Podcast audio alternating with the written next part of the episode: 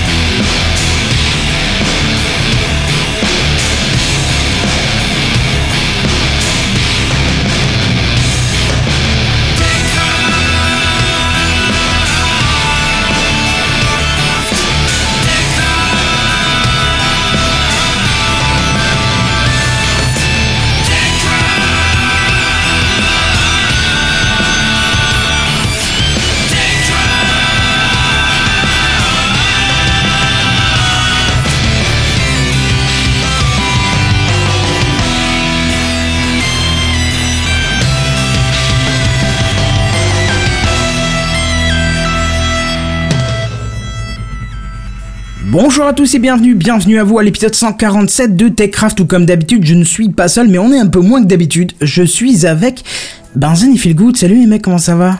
Bonsoir. On est en petit comité ce soir, dites donc qu'est-ce qui se passe? Ouais. Oh oui. C'est contrairement d'habitude, je suis presque seul. Ouais, c'est bien donc tu vas, tu vas euh, grâce à, ton, Ah, ça à ta chronique Alors, tech attends, faire tout, attends, tout le attends, dossier.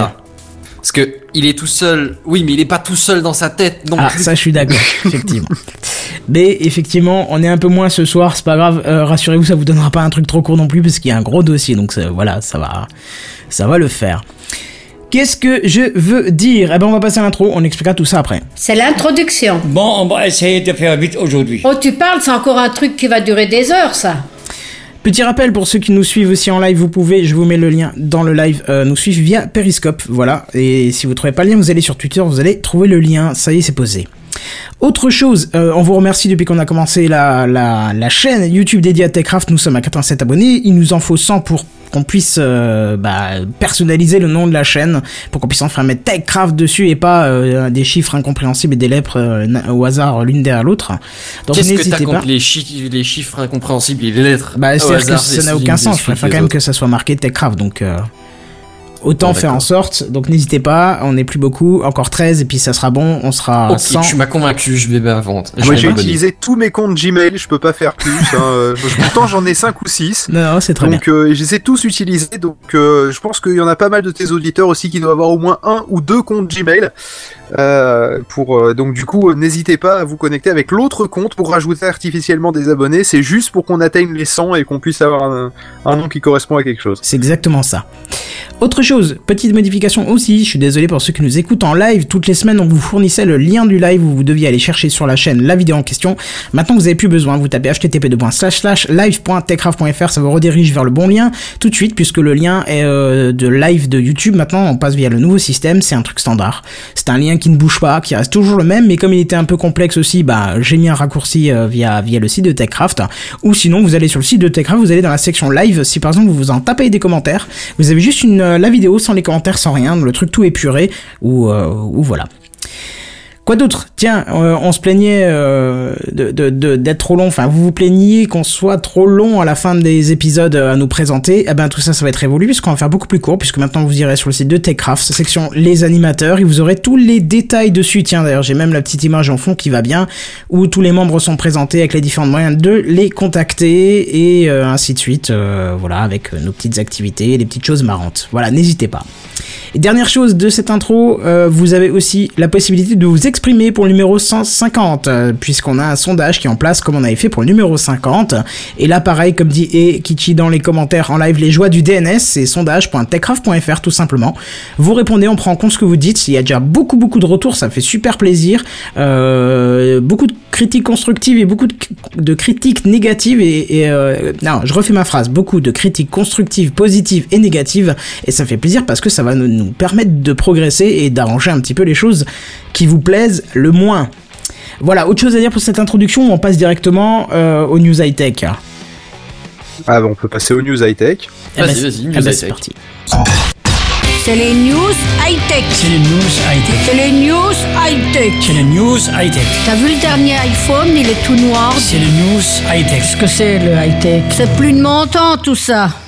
Je suis désolé pour le manque de réactivité de tout à l'heure. Là, j'étais en train d'envoyer une saleté sur fil. C'est pour ça. D'accord. Je pouvais pas trop m'empêcher. C'est pas très gentil. Bah, c'est le principe d'une crasse. Enfin, ça- comment c'est C'est QFD. Euh, alors ce soir, j'ai deux news, hein, exceptionnellement vu qu'on est en comité restreint. Euh, mais elles Oh sont rapides, yeah. vous inquiétez pas. Alors la première, c'est euh, c'est un peu sur la reconnaissance du web. Figurez-vous que les Emmy Awards, je sais pas si ça parle à tout le monde, c'est en gros les, les Oscars, mais pour la, les séries télé. Ah, c'est en gros une, une association américaine qui récompense, euh, qui, qui décerne des récompenses pour euh, pour les meilleures séries. Alors c'est comme pour les Oscars ou les ou les je sais pas ce qu'ils desservent euh, à Cannes ou les choses comme ça. Ouais, je connais pas non plus trop tout ça. On, on s'en fout. Enfin c'est des récompenses, mais c'est pour les séries. Et étrangement, je me sens un peu plus proche du truc parce que c'est pas toujours des, des trucs ésotériques et des films qui, qui vont te faire dormir et, et, envie d'arrêter de regarder des films qui sont qui ont des qui ont des trucs décernés. Tu vois, c'est des séries qui qui sont. Enfin, bon après c'est question de d'intérêt aussi, je pense. Mais bref, donc ces Emmy Awards qui sont des récompenses pour les séries télé, figurez-vous que cette année, pour leur 68e édition, elles vont laisser place à, à des séries, euh, enfin à des, des contenus sur YouTube dans les récompenses. La vache, Oui. la- le, le tollé de réaction, les hallucinations, la foule est en liesse, c'est hallucinant. mais- si tu veux, je peux te mettre ça, je- mais- Je, je comprends pas trop. Je, comme, comme dirait, comme dirait un, un- un certain, euh, un, un certain animateur de TechCraft, je ne vois pas l'intérêt. Je vois pas l'intérêt. Je proteste, copyright. Euh, de, de, de récompenser au sein des séries. Je sais pas, c'est un peu comme si d'un seul coup, du, du jour au lendemain, on décidait de, euh, de donner des Oscars à des séries, quoi. C'est. Bah, alors en fait, tu vois, c'est catégorisé Je sais pas si t'as entendu le début, C'est mais c'est exactement ce ça. dit, hein. Ça s'appelle les Emmy Awards et c'est les Oscars de la télé. Oui, mais ça s'appelle les Emmy Awards. Est-ce que tu vois ce que, là où je veux en venir? C'est-à-dire, Ah, oui, il y aurait oui. des YouTube alors- Awards qui seraient créés. Ouais, figure-toi que ça existe aussi. Enfin, c'est euh, Stream Awards ou un truc comme ça, mais figure-toi que ça existe aussi. D'accord. Sauf que du coup, c'est pas super connu. Et Bah, oui, honnêtement, coup- c'est vrai que sur YouTube, il y a, il y a des séries. Je, vais en citer juste une, ça vous parlera probablement si vous êtes francophone. Et, euh, et sinon, de toute façon, je vois pas trop pourquoi vous écoutiez TechCraft, donc ça reste cohérent. Euh, French Nerd avec le Visiteur du futur et les autres séries, toutes les autres séries qu'ils ont fait. Par exemple, c'est un des exemples. Hein. Mais Ah oui, mais là, c'est une série sur YouTube. voilà, c'est une série sur YouTube. C'est pas une série qui est diffusée à la télé, encore que si, parce qu'en l'occurrence, elles ont été diffusées à la, à la télé. Mais euh, mais c'est mais c'est c'est des séries. C'est pour ça. Alors j'ai mal compris ta news. C'est pas n'importe quelle vidéo YouTube qui peut Non, être. non, non, euh, non, non, ouais, c'est les séries uniquement. Ouais. Bah Ah, alors bah là, après, du il y a, y y des critères. euh, Là, je suis même d'accord. oh, excuse-moi, ouais. C'est vrai que j'ai pas été, j'ai- pas encore pris les détails du truc, mais effectivement, ouais, c'est. euh, Il y a des critères. Alors. Sauf erreur, je sais pas si c'est exclusif, hein, mais il faut que ce soit euh, une émission qui sont qui, qui soit donc découpée en épisodes, euh, un minimum de 6 épisodes de 15 minutes ou un quelque chose de, de ce style, tu vois. Mais quand Euh, même, bon, il y a après, quand même il y un a- minimum à respecter, quoi. Ouais, bien sûr, c'est il faut quoi. la, la forme d'une série. Qui, Après, qui soit c'est là depuis un, mi- que- un minimum de temps. C'est-à-dire, tu sors pas juste un pilote et puis c'est tout. Voilà, c'est C'est ça. sinon après, c'est- il y en a, ils vont faire juste des courts métrages et puis euh, ils espéreront Ben, le euh, jour avoir une où, récompense. euh, où les séries recevront des, des récompenses pour les pilotes, euh, sera un jour Ça intéressant. Mais ouais, ça se saurait quoi. C'est ça. Euh, mais du coup, oui, c'est ça. C'est avec grosso merdo les mêmes critères qu'une série devrait avoir, tu vois. Et euh, alors après, il y, a des- il y a des catégories qui seront spéciales aux, aux séries YouTube et d'autres qui seront communes entre séries télé et séries YouTube, si j'ai bien suivi. Après, euh, c'est peut-être pas encore arrêté et défini, je je sais pas. Bah là, gros, en c'est un sens, hein, c'est complètement cohérent. Et puis, euh, est-ce que euh, dans les séries, euh, il y a déjà les séries, euh, par exemple, originales Netflix? Parce que c'est au final une web série. C'est une série qui est faite pour le web, qui est pas faite pour être diffusée à la télé. Mm, ouais. Mais Donc euh, c'est juste, euh, c'est c'est juste qu'ils évoluent avec le temps, et je trouve Oui, ça c'est ça, c'est juste que c'est pas le même coup, support de diffusion, mais à la limite, Mm. le contenu serait. euh, Oui, le contenu est serait- équivalent. C'est transférable de l'un à l'autre. Enfin, Ouais. je veux dire, bon, euh, après, ça dépend des moyens de production et de choses comme ça, mais c'est pas. Enfin, je, je vais dire, il y a des séries qui sont carrément de meilleure qualité euh, diffusées sur le net, pas forcément sur YouTube, on va dire sur le net, parce qu'il y a aussi euh, Mm. Vimeo et Alors, alors oui, mais en l'occurrence, je télé, sais pas quoi. si, si c'est pas seulement les, les, les, les trucs YouTube. Là, Ah. pour le coup, je, si tu veux, dans toutes les news, je, je me suis posé la question, figure-toi, et j'ai vu des commentaires dans, dans les news que je regardais qui, qui posaient la question également, mais euh, j'ai vu nulle part préciser que ce serait autre chose que YouTube aussi. En même temps, une série, euh, une web série qui n'est pas diffusée sur YouTube, C'est vrai que c'est étrange. hein. euh, c'est euh, C'est plus rare. Non, mais c'est Mais c'est pas impossible. ça en élimine pas énorme quoi. Justement, à part les séries Netflix faites par Netflix pour Netflix. Bah attends, en l'occurrence, il me semble que justement, euh, le visiteur du futur, je crois pas qu'il est sur YouTube. Hein. Ah ouais. tu déconnes Je Non. suis plus sûr à 100%. Ils ont dû transférer leur que- contenu depuis. C'est vrai qu'originellement, je crois qu'il était sur Dailymotion ou Vimeo ou ce que tu veux, Ouais, ça et qu'il était pas sur YouTube. Mais depuis, je crois qu'ils ont, ils ont, ils ont, ils ont déplacé leur contenu sur YouTube. Tu m'étonnes, ce serait suicidaire que de rester que sur Dailymotion ou Vimeo quoi. Ça serait dommage. Enfin, Ouais, très dommage. Ouais. Enfin bref, voilà, c'est honnêtement, je pense que niveau reconnaissance, tu vois, ça a son sens. Alors oui, effectivement, Phil, excuse-moi encore, hein, j'ai j'ai oublié de préciser au début que que c'était des séries diffusées sur YouTube, pas pas juste des vidéos sur YouTube. Tiens, d'ailleurs, on a une Ouais. question dans les commentaires qui est, euh, qui est pas con euh, de Loli. Euh, est-ce que euh, est-ce que c'est toutes les web-séries ou c'est seulement celles faites par les pros? Est-ce qu'on peut avoir est-ce que il peut y avoir des amateurs dedans? Je dirais que euh, déjà, bah, j'ai vu aucune, aucunement euh, une différenciation. Mais déjà, ma question, c'est comment est-ce que euh, sur le web tu différencies un amateur d'un pro? Parce que t'as pas forcément un channel de diffusion. Voilà quoi, t'es payé par la pub, t'es payé par les crowdfunding, Ouais, des trucs mais- comme ça. Du ouais, coup, est-ce que t'es un professionnel studios, à partir des- du moment où t'as as des sous? Est-ce que c'est un professionnel à partir du moment où t'as une auto-entreprise Est-ce que c'est à partir du moment où t'en vis Bah, je dirais que t'es exclusivement professionnel à partir du moment où t'en fais, t'en fais ton entreprise et que, et que Ouais. ça, et que ça devient, euh, ça devient ton but de, de faire, de gagner ta vie avec. Euh, que tu le fasses ou de, de suite ou pas, à mon, à mon avis, c'est à ce moment-là que tu te professionnalises. Et si on prend le cas du, des du visiteur du futur, euh, au début ils ont démarré amateurs, maintenant on peut considérer qu'ils sont, qu'ils sont pros parce qu'ils ont un Ah, studio derrière, ils ont French Nerd, ils ont tout ça. Carrément. C'est une structure, Donc, euh, donc tu vois, est-ce qu'il y a une catégorie, par exemple, euh, je sais pas moi, étoile montante, euh, jeune talent, et, meilleur espoir, un truc comme ça sur sur YouTube, auquel cas ça pourrait être un créneau dans lequel pourrait rentrer un amateur?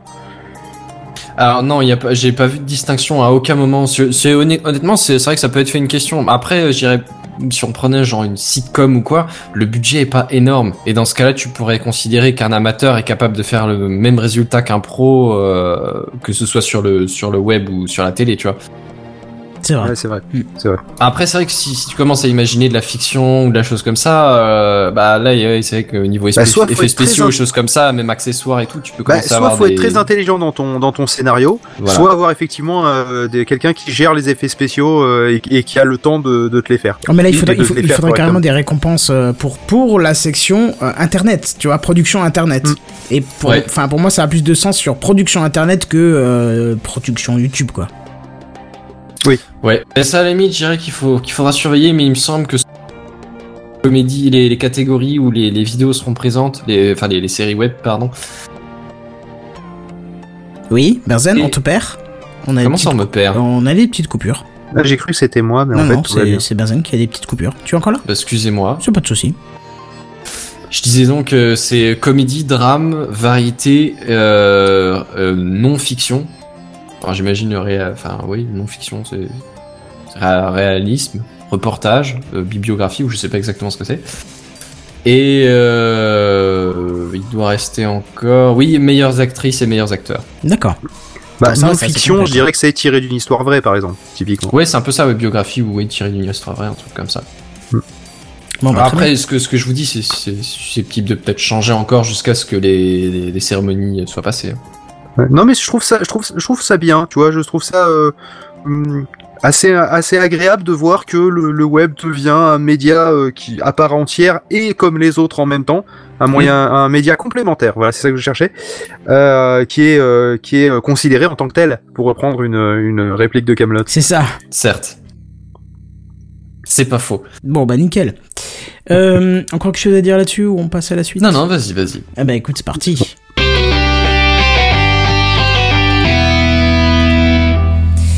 Et c'est donc le 29 euh, février 2012. Ça date un petit peu de plus de 4 ans maintenant. Euh, et d'ailleurs, naissait le euh, Raspberry Pi modèle B. hein. et depuis, 8 millions de Raspberry Pi 1 et 3 millions de Raspberry Pi 2 plus tard, pour fêter cet anniversaire, le Raspberry Pi 3 voit le jour. Alors c'est classe, même prix que le 2, hein, donc là au moins on est tranquille, ça change pas de grille tarifaire. Euh, c'est-à-dire 35 dollars et il passe aux 64 bits quadricœur de 1 giga 2. Là, on commence à jouer quand même dans une course sérieuse. Là, hein. on n'est plus dans la petite machine. euh, ça commence à être correct. On est d'accord. Je pense qu'il commence à y en avoir un peu sous la pédale pour faire des trucs sympas. Voilà. Bah, mais Disons que euh, c'est, c'est, ça reste un petit peu léger au niveau de la vitesse, mais au niveau de la puissance de calcul, c'est, c'est, ça commence à être quelque chose. ouais. voilà, bah, Je dirais que- Vas-y. Pardon, ouais. Mais je disais niveau application, euh, bah après ça dépend ce que tu veux faire avec, hein. Mais euh, mais moi je veux surtout des des histoires de domotique, de serveurs à maison et choses comme ça. Et bah là du coup euh, la vitesse à mon avis suffit. C'est c'est peut-être plus la puissance pour pouvoir partager plusieurs tâches en même temps, mais encore que. Oui, c'est, voilà. c'est ce que je disais en fait. hein. C'est Mhm. exactement ça. Mm. Bon, toujours est-il que pour celui-ci, c'est quadricœur 1 giga 2 64 bits, alors que l'autre c'était un quadri le 2 pardon, c'était un quadricœur 32 bits mais 900 MHz seulement. Euh, donc euh, on est carrément au-dessus et il faut quand même aussi remarquer et préciser que le Raspberry Pi 3 est 10 fois plus puissant que le Raspberry Pi 1. Donc c'est quand même euh, c'est quand même terrible surtout pour qu'il est au même prix euh, que le 1 était à sa sortie. Alors certains sites parlent même de 20 fois plus performant sur certains codecs vidéo très particuliers. Pour le même prix, hein, je vous rappelle, pour le même prix de 35 dollars. Ouais, mais attends, on parle d'une technologie qui a 4 ans de plus. Voilà, c'est. Selon la loi de Moore, déjà, tu devrais être minimum 4 fois plus puissant. Oui, bah là on est 20 fois, donc tu t'imagines, c'est quand même sympa. Effectivement, il y a pour certaines applications particulières. Bon, alors, euh, ce qui est très bien, hein, et euh, ce que vous trouverez directement euh, dans la bête, et sans rien à rajouter, c'est du Bluetooth 4.1 et du Wi-Fi N, ce qui n'était pas le cas dans Ça, les c'est versions pas mal, précédentes. par ouais, contre. parce que du coup, il n'y a pas de module à racheter, peut-être juste l'alimentation, et encore, c'est du câble euh, euh, mini USB, donc tu peux le plugger sur une machine si jamais c'est pour faire euh, du dev ou, de la domotique en attendant d'acheter un- un- un- une alimentation séparée. Bon, pour le reste, vous trouverez les habituels connecteurs GPIO, GPIO 40 broches, euh, 4 ports USB, un RJ45 bien évidemment, un port HDMI et un emplacement euh, de carte micro SD, forcément. Et alors, ce qui est très drôle, on avait déjà parlé pour le 2, mais là pour le 3, Microsoft, euh, dans l'histoire, ne reste pas sil- silencieux, parce que comme vous le savez, ils proposent déjà depuis euh, la version 2 du Raspberry Pi, une version core de leur OS, euh, gratuitement, hein, ils le proposent, qui est euh, surtout destinée aux objets connectés, ou alors au développement, puisque même le nom, il fait, euh, il fait référence, puisque c'est Windows 10 IoT Core, qui veut dire Internet of Things. Je sais pas si je le dis bien, mais on va, vous, vous ferez avec ça. Et justement, sur le store de Microsoft, vous retrouverez pour 49,99 dollars euh, une version du Raspberry Pi 3 avec une micro SD de 16 Go.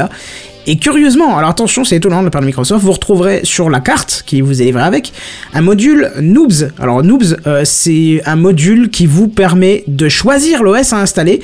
Et bizarrement, même si Microsoft le fournit, ils ne mettent pas d'office Windows dessus, ils vous laissent carrément la possibilité de mettre autre chose. Euh, donc ça, je trouve plutôt sympathique. Surtout que là, pour 49 dollars, vous avez euh, le pack. Je pense qu'il y a la lime aussi. Hein. Je, je, je- j'ai un tilt là, mais je pense qu'il y a la lime aussi et donc la carte qui va avec. Donc c'est Ouais, sympathique. parce que la carte à 15 euros, euh, ça l'a fait un peu cher pour du 16 Go. Pour du 16 Go, Mm. ouais, c'est un peu cher. Pour du 32, ça pourrait encore le faire. Mais Ouais. je pense qu'il doit y avoir une alime avec. Je suis pas sûr à vérifier, mais mais bon, voilà. En tout cas, vous avez déjà la Noobs qui est installée. Vous avez tout. Enfin, vous avez plus qu'à choisir l'OS que vous avez, que vous allez emprunter, euh, que vous allez installer pardon sur votre module. Voilà. Est-ce que ça te tente un peu plus maintenant, Bazen Hormis, euh, t'as pas le temps, machin. Est-ce que là, ça commence vraiment à t'exciter, quoi euh, quand, quand t'es passé à un moment donné sur le Bluetooth 4.1 et le Wi-Fi N, Ah. ça a fait tic dans ma tête quand t'as fait Bluetooth 4.1, j'ai fait tiens, mon, mon tu sais, le truc qui, euh, mon ampli, pardon. Oui. Mon ampli, eh ben, il a du Wi-Fi 4, du Bluetooth 4.1. Ah bah voilà. Et ça, c'est, ah tiens, est-ce que je pourrais pas m'en servir comme un serveur de musique? Parce que très honnêtement, ça m'est arrivé une fois ou deux, ça, ça me faisait chier d'allumer l'ordi juste pour diffuser de la musique, tu vois. J'avais pas envie de me, de brancher le téléphone du- non plus, puis enfin voilà. Bah ouais, c'est bien ça. hein. Ça, c'est vraiment cool. Hein. Et puis ça fait une version plus cheap que ce que je prévois comme serveur de fichiers, mais, euh, mais ça peut toujours servir. euh, Ah bah là, en, en serveur de fichiers, ça commence à être sympa. Hein. Oui, bah oui, oui, pour un serveur de fichiers ça suffit. Après moi je voulais faire plus d'un serveur que juste serveur de fichiers, mais c'est vrai que ça ferait déjà pas mal le job pour euh, Non mais attends, mini NAS quoi. mon NAS qui fait parfaitement l'affaire n'a pas du tout cette puissance. On est bien en dessous. Hein. C'est du processeur ARM euh, qui Oui, est beaucoup oui, moins puissant, tu vois. euh, donc euh, je pense que enfin, là, on est carrément au-dessus. hein. Pour ce que j'entendais pour un serveur de fichiers, euh, juste la partie fichiers, si tu veux. Tout le reste, euh, application et tout, je, je sais pas encore, tu vois. Mais, mais effectivement, ouais, ça, ça, très honnêtement, ça m'a parlé. Quand, quand t'as passé sur le Bluetooth ou quoi, d'un coup, j'ai fait, tiens, c'est vrai que ça quoi pourrait ça être t'intéresse un... Comment Et même, ça commence à faire un truc sympatoche à mettre dans une bagnole. Et oui, Parce déjà. que moi, oui. je, je, je veux, j'ai, j'ai toujours ce projet en tête que j'ai toujours pas euh, concrétisé parce que j'ai pas trouvé la solution encore théorique, donc de là à la mettre en pratique, de foutre un Raspberry Pi dans mon, euh, dans ma bagnole pour, euh, pour en fait euh, faire mon media center de, de, de voiture en fait. Euh, donc principalement de l'audio, hein, je vous rassure, je vais pas regarder des vidéos au volant. Euh, et effectivement, le fait qu'il soit, qu'il soit Wi-Fi et Bluetooth, ça veut dire que je pourrais le foutre dans mon accoudoir, dans l'absolu, à côté de la, de la prise euh, allume-cigare et, euh, et qu'il se connecte en Bluetooth sur mon autoradio et que quand je suis chez moi, il se connecte à mon Wi-Fi pour récupérer les, les contenus. Ah, c'est pas con ça. Avec une petite, juste une batterie le, qui fasse qu'il dure la nuit euh, entre, entre mes trajets et euh, que la, tu sais, les batteries de recharge de, de téléphone portable, quoi, le truc classique, quoi, euh, en forme de, en forme de cylindre là, et, euh, et que ça, et que ça tourne dessus. Et, euh, et du coup, je me connecterai à, à mon à mon Raspberry Pi en, en Wi-Fi. Enfin, je me connecterai du coup à ma bagnole depuis euh, depuis mon, mon réseau local chez moi automatiquement. Et là, ça commence à avoir du sens, tu vois. Ouais, c'est pourquoi vraiment un truc à suivre. Même pour des Mais petits serveurs de euh, jeux, il franchement, peut il faut un peu plus de patates en termes de- d'alimentation, euh, ce qui paraît en termes de watts. Du Ah. coup, à cause du Bluetooth et du Wi-Fi. D'accord. Ah bon, d'accord. J'ai pas creusé les plus que ça parce adaptateurs que c'est juste sorti. hein. euh, basiques 500 mAh, je crois qu'ils fonctionnent plus. D'accord. Bon, c'est- ça reste toujours faisable dans un premier temps euh, de le brancher sur ton PC, hein, directement. Et puis Oui, après voir, hein. Mais du coup, ça dépend encore ce que tu veux en faire, quoi. Disons que si tu veux toujours le, le- te, te baser sur son autonomie, à la limite, peut-être qu'il faut réfléchir à une autre version du Raspberry, comme la, la version Bah, Wii U sinon, tu actives comme pas le. Wi-Fi et t'actives pas le Bluetooth. hein. Oui, oui, oui, alors il y a Ça ça, marche aussi, hein. bien, Mm. oui. Ouais. Donc moi c'était plus le Wi-Fi qui m'intéressait que le Bluetooth, je- j'y verrais pas trop l'intérêt, mais moi je vois bien ça pour des petits serveurs de jeux que t'allumes de temps en temps, tu vois, euh, en réseau local ou même accessible de l'extérieur, hein, c'est pas le problème, euh, ça ça suffit Mhm. largement. Je sais que sur le, le, le Mais comme premier, le tien, euh, c'est le 2 que t'as, non? Ouais, Ou non, premier? le, le premier euh, version B, euh, il tenait Minecraft sur une toute petite map, ça ça cadait un peu, il tenait du Transport Tycoon sur des cartes moyennes et euh, il allait pas au-dessus, mais alors là avec ça, euh, dix euh, dix Ouais, fois là, plus je pense puissant. que ouais. ouais. Transport Tycoon zéro problème. Après euh, Minecraft, je sais pas parce qu'il y a Ah, quand si, même pas mal d'évolutions depuis. euh, voilà, ouais, non, enfin, le serveur, ça reste, euh, tu sais, euh, le truc qui centralise, mais bon.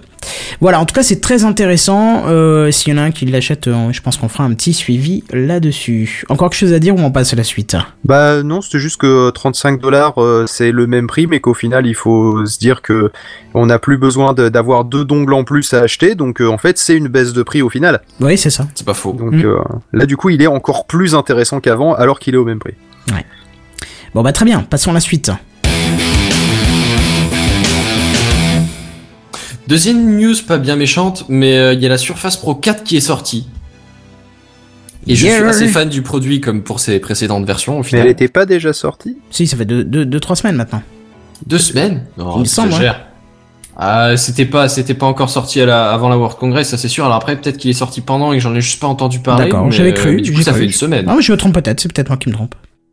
C'est possible, hein, Ouais, donc, mais, bref, euh, parlons-en un peu. Ouais, euh, alors la Pro 4, je sais pas si euh, vous ouais non, j'ai peut-être pas besoin de trop de présenter. Bon, on va- on va le faire vite fait. Euh, la Microsoft Surface Pro 4, c'est en gros qu'est-ce que c'est? C'est une tablette. Hein, quand, tu l'achètes, c'est juste une tablette. Sauf que euh, ce qui tourne sur Windows 10 en l'occurrence, la version 4. Euh, elle est livrée avec un stylet. Hein, on va pas relancer de propagande et de polémique, mais euh, elle est livrée avec son stylet, qui apparemment marche bien, mais selon des, des dessinateurs professionnels, c'est pas encore non plus le top. En même temps, voilà quoi. Je suis pas sûr que ce soit destiné à ça. Si- si tu veux dessiner professionnellement, tu utilises carrément un, un, un Une pavé- tablette, un pavé- une tablette un Wacom ou un truc comme ça. Ouais, ouais, voilà, un truc comme ça, ouais. Et, euh, et par contre, tu peux lui acheter un clavier en plus. Et, euh, et ce clavier te transforme ta tablette complètement en ordi portable en fait. Alors vous pouvez le voir si, si vous êtes si jamais vous êtes sur le live. Hein, en gros, il y a à l'intérieur de la tablette, enfin à l'arrière de la tablette, il y a, il y, a un, y a un petit trépied qui peut se former, une, une bascule comme ça. Et donc vous foutez le, le petit clavier qui, qui s'accroche magnétiquement dessus.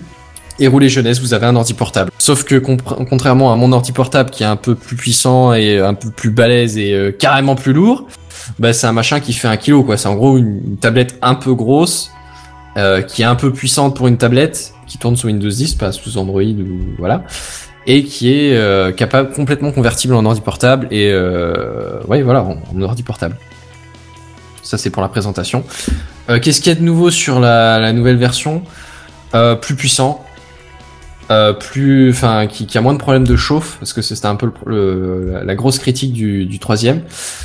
Euh, le clavier qui est apparemment un peu plus adapté, un peu plus confortable à l'utilisation. Et, euh, et l'écran qui a vraiment fait des, sacrées améliorations, qui est vraiment vraiment classe. Après, il y a toujours une faiblesse, forcément, en deux même, on va dire, qui, qui ont été notées selon les, les, les relevés, plus ou moins, elles ont été notées, selon les tests, je veux dire. Euh, la première, c'est l'autonomie de la batterie.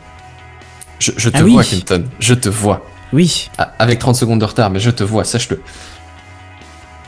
Euh, je disais donc oui la batterie, la batterie parce que bah au- autant c'est c'est pas exceptionnel pour une tablette, autant pour un, un ordi portable de cette taille, moi je trouve qu'elle est plutôt raisonnable. Euh, en gros l'idée c'est qu'ils vendent quelque chose comme 8 ou 9 heures d'autonomie. Après selon ce que tu vas faire euh, dessus forcément ça ça va jouer. Hein. De base on va dire si tu fais du, de la domotique ou euh, enfin pas de la domotique pardon de oui si Bon, bref, La si bureautique. Bureautique, merci. Euh, Oula, j'ai complètement frisé. Euh, oui, si tu fais de la, la, la bureautique, bon, tu, tu vas profiter de tes 7 ou 8, peut-être pas 9 heures annoncées, mais enfin bon, voilà, tu, tu vas avoir une autonomie tout à fait correcte d'une journée de travail.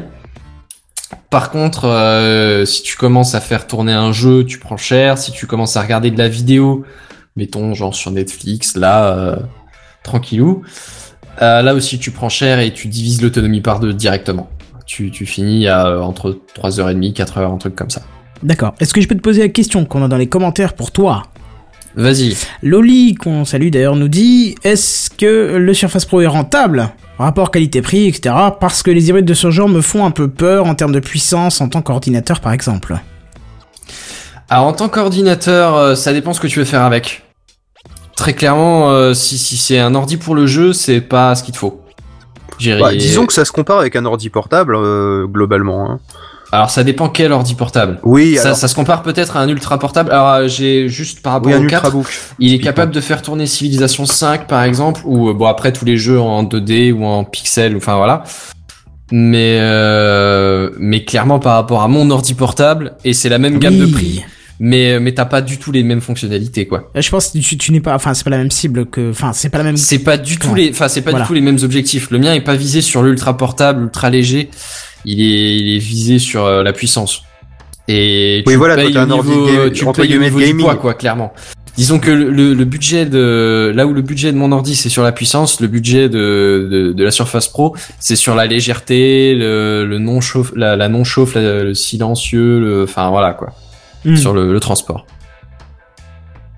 Bon, bah, très bien. Mais du coup, je, Oui, je, ah, pardon. je, je suis toujours fan. Ouais, non, ju- juste euh, conclusion.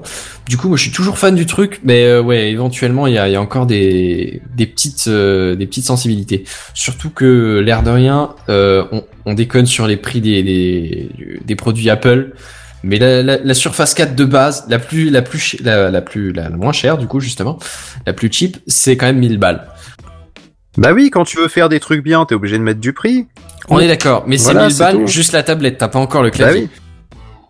Mais non, mais c'est c'est normal euh, en un sens. euh, je veux dire, ils ont ils ont de l'ingénierie derrière euh, à à, à Ah, clairement, payer. j'ai pas dit que c'était du vol, ont- mais euh, ce qui- ça donc, fait que ça reste euh, quand même sacrément un budget, tu vois. Quand pas demande est-ce que...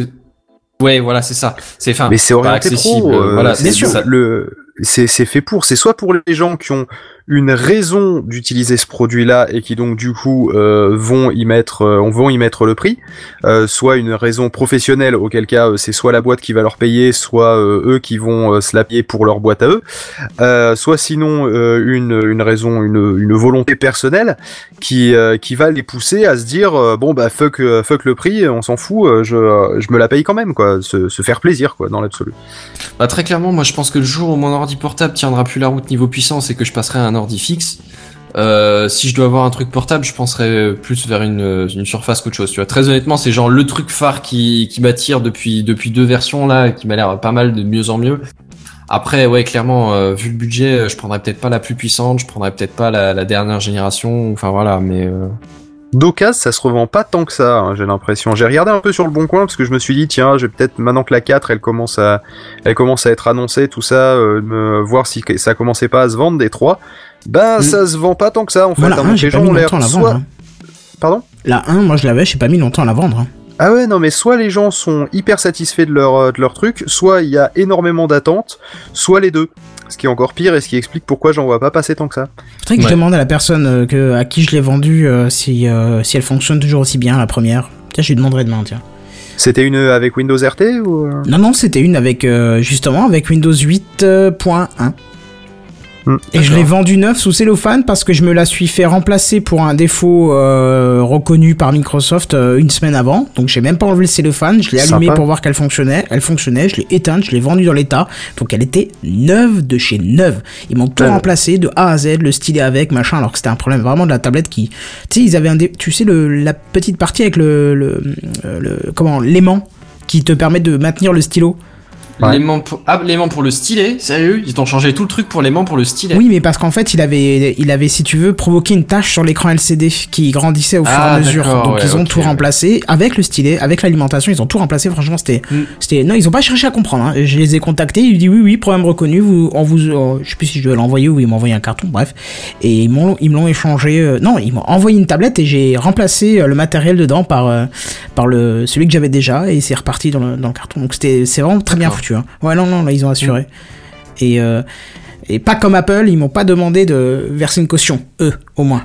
Comment ça, verser Voilà. une caution? Moi, j'ai jamais versé de caution de quoi que ce soit quand envoyé mes matériaux.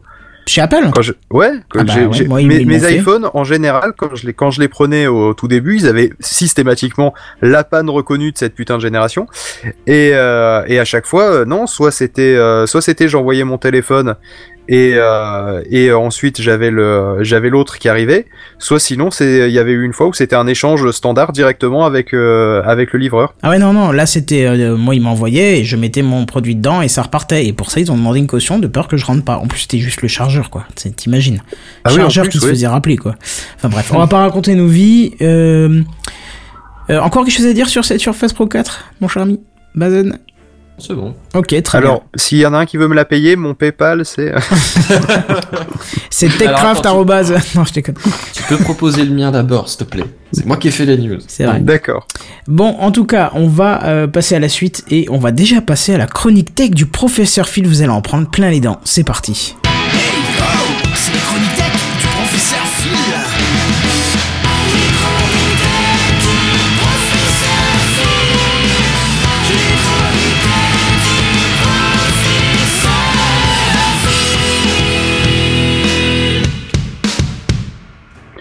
plein les dents, plein les dents, de suite. Bon alors, j'ai vu passer sur Twitter, le web 3.0, c'est l'internet des objets. Alors, le présenter comme ça, moi, ça m'a fait vivement réagir. hein. Ça, ça me paraissait tellement con que ça m'a inspiré cette chronique. Parce que beaucoup font pas la distinction entre le web et internet. Parce que c'est pas la même chose.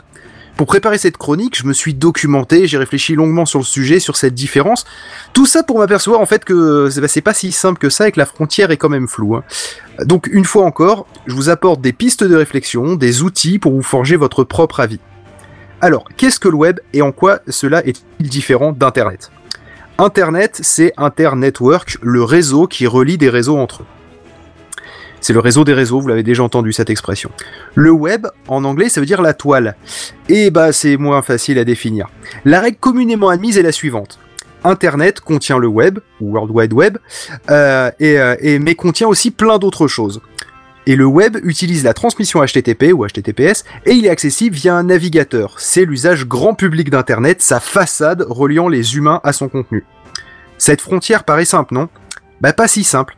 Un service d'email qui utilise le POP, l'IMAP et envoie en SMTP, ce n'est pas du web, mais il utilise Internet et il relie les humains entre eux à un certain contenu.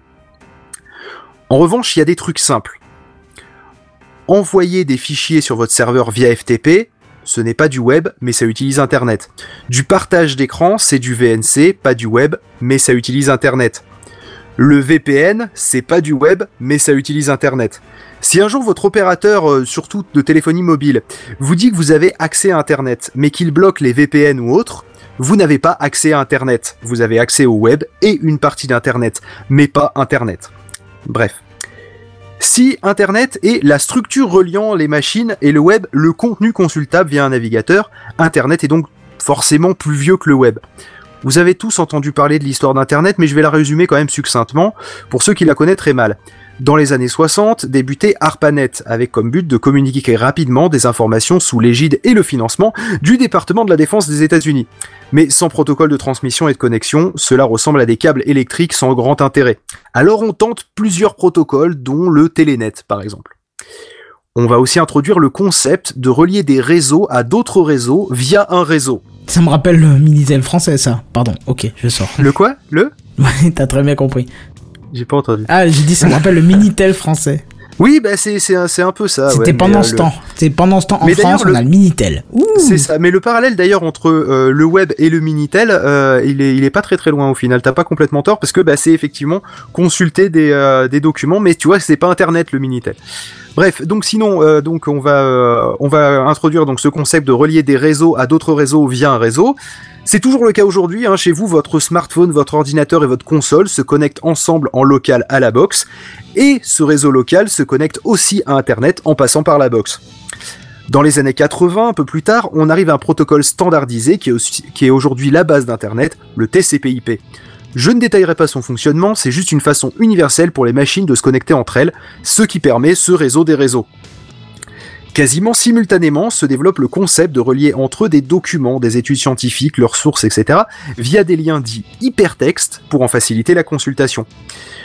La source scientifique d'une hypothèse dans une étude peut être lue en cliquant sur la phrase en question. Pour cela, il faut une application capable de lire ces documents hypertextes, on l'appellera navigateur.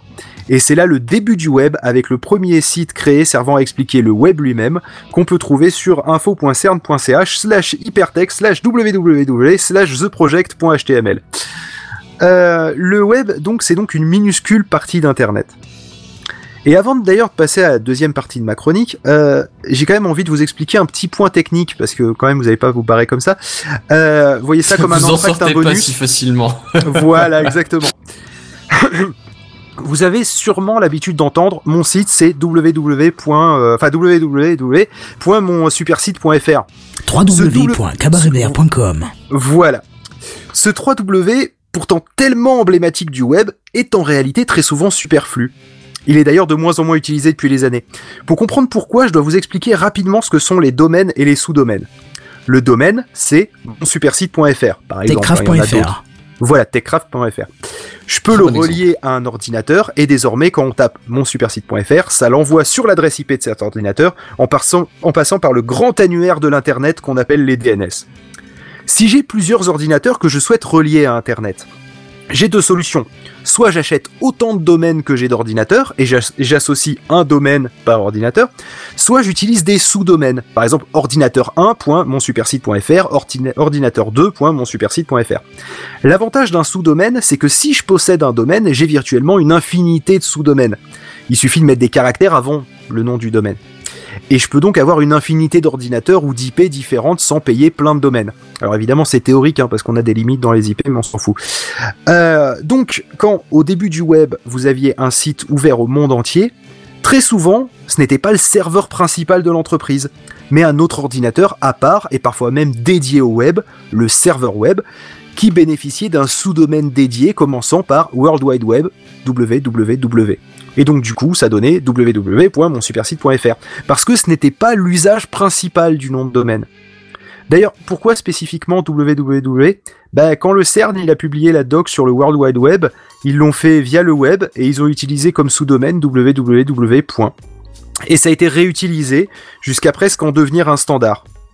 Jusque-là, c'était plus ou moins logique. Mais si vous appelez voilà Google, Facebook ou même Plomberie Jean-Michel, que l'activité principale de votre nom de domaine, voilà.fr, google.com, facebook.com ou plomberiejeanmichel.fr, c'est le, le but principal de votre nom de domaine, c'est de fournir du contenu web. Donc utiliser un sous-domaine en 3W, donc une adresse prévue pour un service secondaire, bah là ça n'a pas grand sens.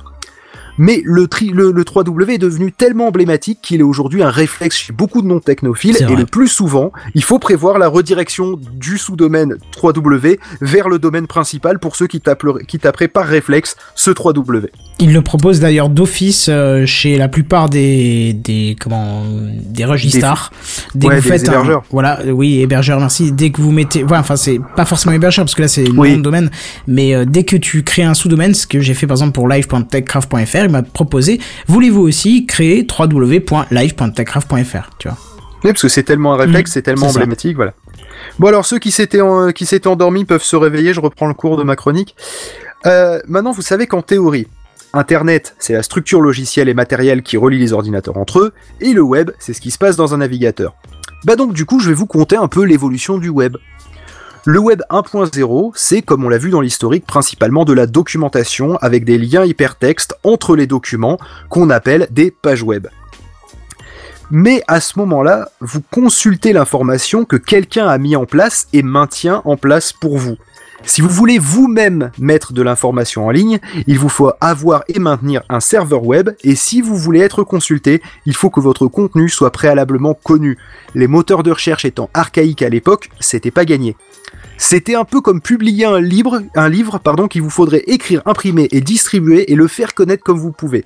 Si vous êtes chanceux, il sera disponible dans une bibliothèque ou cité dans le livre d'un autre, euh, mais sinon c'est simplement l'anonymat et la solitude, RT cité triste. À l'époque, on- à l'époque, on parle de portail de contenu qui vous apporte du divertissement euh, et ou de l'information à consulter. C'était aussi le début de l'HTML avec des pages statiques. Pas de script, pas ou peu d'animation, et encore moins un site qui s'adapte en fonction du visiteur. On est très très proche du papier ou, ou d'un PDF en quelque sorte. Et comme nous sommes au début du standard HTML et, les- et que les navigateurs ne sont pas tous compatibles avec le contenu, Internet Explorer installé de base dans Windows profite un petit peu de son hégémonie pour proposer, voire même imposer plus ou moins, Un enfer de aux gens, balises. Pardon? Un Non, enfer, un aux enfer aux youtubeurs, pardon. Aux Euh, pas aux youtubeurs, aux- dire. développeurs, pardon. Ah, aux développeurs, ouais. Un petit peu, oui.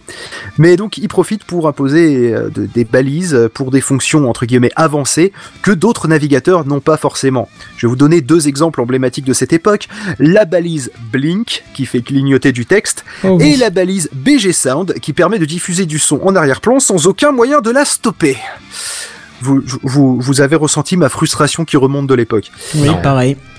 Beaucoup incluent ce qui va suivre dans le web 1.0, mais j'ai tendance à dire qu'il s'agit du site du web 1.5, c'est-à-dire les sites interactifs. L'exemple typique d'un site interactif, c'est une boutique en ligne, avec sa gestion du panier d'achat, sa recherche intégrée, ses recommandations. C'est aussi le début du webmail, accéder à ses mails dans un navigateur. C'est le début des web apps, ces sites qui réagissent comme peuvent le faire des applications. C'est l'âge d'or du PHP et des scripts, mais aussi des sites en flash. Mais même si cela ne permet, euh, même si cela permet de ne pas simplement lire, mais avoir une consultation plus dynamique, cela reste de la consultation. Et le parallèle avec le papier se fait toujours qu'il s'agisse de recevoir des lettres, de commander par catalogue ou de lire des pages d'information. Et c'est là qu'arrive le web 2.0, qu'on pourrait résumer par le web de l'action utilisateur, celui dans lequel nous sommes. J'appellerais Oui. ça le web participatif, moi. C'est Ouais, ça. ça marche bien aussi, ouais. C'est ça. Euh, c'est euh, c'est d'abord celui des services de blog, où désormais le contenu peut être écrit par les utilisateurs. Les skyblogs. C'est ça. Exactement, par exemple. Le Euh, Skyblog, J'avais c'est j'avais blogueur en tête aussi. Rien que cela crée une explosion du volume de contenu, tant et si bien que désormais les paradigmes habituels ne fonctionnent plus. Il y a tellement d'informations que les lire et les trier est quasi impossible. Alors, on tente des techniques pour les lire plus vite, en évitant de consulter les sites eux-mêmes et, euh, et en consultant simplement leur contenu. Et c'est là qu'apparaissent les flux RSS. On en reparlera un jour des flux RSS, je ferai une chronique sur l'évolution du podcast Euh, et du RSS. On a aussi euh, Dig, l'ancêtre de Reddit, qui est euh, créé aussi durant cette période. Cela permet de proposer du contenu dont la pertinence sera votée par les utilisateurs. Donc on a du contenu créé par des utilisateurs qui ensuite dont la pertinence est votée par d'autres utilisateurs. Là c'est vraiment emblématique du web 2.0. Mais lorsque l'on souhaite partager des informations, elles ne concernent pas forcément le monde entier. Parfois on ne souhaite les partager qu'avec des amis. Et donc c'est là que se créent des outils de connexion entre personnes appelés réseaux sociaux. Arrivent aussi les outils collaboratifs pour permettre de travailler ensemble sur des projets communs. Évidemment, ces partages d'informations se font d'abord via du texte, puis se répètent pour des images, et puis encore pour des vidéos, au fur et à mesure de l'augmentation des débits. On retrouve ces paradigmes en fait qui, euh, qui reviennent. Chacun est à la fois lecteur et, acteur, j'allais dire acheteur. Euh, et le contenu est fait pour se retrouver intégré sur un autre site. On, on voit apparaître des boutons de partage vers des sites dédiés, l'intégration de lecteurs audio ou vidéo, voire même l'intégration d'articles complets sur d'autres sites. La raison d'être d'un gros site web change aussi. Très souvent, on ne propose plus directement du contenu, mais une solution d'accès à du contenu qui ne sera pas produit par le site lui-même. Mais bon, je vais pas vous le décrire plus, ça, plus que ça, le web 2.0, vous le connaissez, on est dedans. Alors, qu'est-ce que sera le web 3.0 ben, on ne sait pas précisément, il y a encore moult débats, certains experts pensent qu'on y est déjà, d'autres disent qu'ils qu'ils en ont un aperçu. En tout cas, ils s'accordent plus ou moins tous sur le fait que ce qui manque au web 1.0 comme au web 2.0, c'est l'intelligence, la pertinence et précisément une compréhension de la machine des recherches ou requêtes qu'on lui soumet. Plus loin encore, une compréhension de nos besoins et de nos attentes. L'aspect technique n'a pas tant évolué depuis le web 1.0, même si les usages, eux, ont subi une révolution. L'aspect technique, s'il te plaît, euh, quand même. Les paradigmes originaux Ouais, n'ont pas tant changé. C'est ça, il y a eu des, des, des, des évolutions mais incrémentales, c'est pas des révolutions, c'est pas Ah des oui, changements de paradigme. Il a, il, il a, il a évolué, mais il n'a pas eu suivi de révolution, c'est vrai. Ouais, J'aurais voilà, pu la ça. tourner comme ça. Par exemple, les informations contenues dans les sites ne sont pas systématiquement partagées via des API donnant accès aux données brutes sans passer par l'interface du site. On rêve alors, on rêve alors de machines qui, qui surferaient pour nous, allant glaner l'in- glaner l'information que nous souhaitons avant même que nous sachions que nous en avons besoin. Voici un aperçu de ce qui prouve que nous sommes pas si loin du web 3.0. Lorsque vous voyez automatiquement au, lançant- au lancement de l'appli Google une card vous annonçant que vous euh, mettrez 45 minutes pour rentrer chez vous car le trafic est très dense, cela ressemble bien à un début de web 3.0. Ou carrément qui t'envoie un 3.0. message pour te dire il est temps d'y aller si tu arrives à l'heure. C'est même ça, c'est génial quoi. Effectivement, mais euh, c'est là c'était juste un exemple simple Pardon, que peut-être beaucoup ont eu euh, un peu par hasard parce que justement maintenant euh, Google Now c'est où vous êtes, qu'est-ce que c'est votre boulot, etc., etc. Enfin où se trouve votre boulot et que vous avez l'intention à 18h de rentrer chez vous. Le web 3.0 c'est le recoupement des informations entre services pour vous fournir un service supplémentaire. C'est pour cela que l'open data est importante pour avoir ces informations brutes ainsi que le big data pour apprendre à traiter et relier entre elles ces informations. Pour faire, pour euh, faire à notre place ce que nous, humains, allons chercher sur le web, puis traitons et relions naturellement. On peut conclure et résumer en Web 1.0, les humains consultent des documents déposés par d'autres humains via des machines qui communiquent entre elles. Web 2.0, les humains parlent entre eux via des machines qui communiquent entre elles. Web 3.0, les humains et les machines parlent les uns avec les autres de manière homogène. Mais ce Web C'est beau. 3.0, est-ce toujours du web? Ah, le web en tant que contenu consultable via un navigateur dev- devient de moins en moins prédominant. Nous, utilisons de plus en plus de logiciels ou d'apps se connectant à Internet, mais ne passant pas obligatoirement par un navigateur. Et à l'inverse, avec l'apparition de web apps, la frontière entre Internet et le web est de plus en plus floue. La, sortie aussi de web parallèles en peer-to-peer, par exemple, pour faire face à la cen- censure, sont-ils toujours du web ou un service Internet à considérer à part? La frontière purement symbolique entre le web et Internet n'a plus vraiment de sens aujourd'hui et en perdra de plus en plus avec le temps. Faut-il abandonner le terme de web euh, ou alors l'adapter à l'usage dominant par le grand public, ce qui relie les humains à l'inter- à l'Internet en quelque sorte? Dans ce dernier cas, oui, en un sens, pour acquérir ces données et donner des fondations à cette hypothétique Web 3.0, l'Internet des objets aura un rôle à jouer. Le Web 3.0, c'est grâce à l'Internet des objets. Le Web 3.0, c'est l'Internet des objets. Moi, je- j'ai juste envie de réagir sur un truc. Tu dis euh, le web Oui. et l'internet, euh, la frontière est floue. Moi, justement, je trouve au contraire que c'est de moins en moins flou. C'est que le web, pour moi, c'est le port 80 et 443 à la limite pour sécuriser, mais on se comprend quoi. C'est tout ce qui est visible sur une page internet, si tu, on peut appeler ça comme ça. Alors qu'Internet lui-même, c'est tout ce qui va être euh, des communications euh, non visibles pour nous, quoi. Alors, je, suis d'accord avec toi qu'effectivement, mais c'est une euh, c'est entre guillemets arbitraire. C'est-à-dire, on a décidé que le web, ça serait ça serait ce qui se consulte via un navigateur, via un port 80. Ok. Quand je me connecte via un navigateur au port 8080 de mon serveur euh, pour aller, je sais plus qu'est-ce qui, quel service j'ai mis sur le port 8080, euh, je fais toujours du web ou pas? Parce que c'est toujours via un navigateur, mais c'est pas le port 80. Oui, non, mais t'as compris. Ce que j'ai donné comme exemple port 80 et 443 parce que c'est les deux ports classiques, port, cla- port normal de web et, et sécurisé. Mais si tu mets 80-80 et que t'as un service qui est visible derrière, pour moi, ça reste. Si tu veux, dès qu'il y a un serveur web de type Apache, de type 2IS, pour moi, c'est du web et tout le reste autour.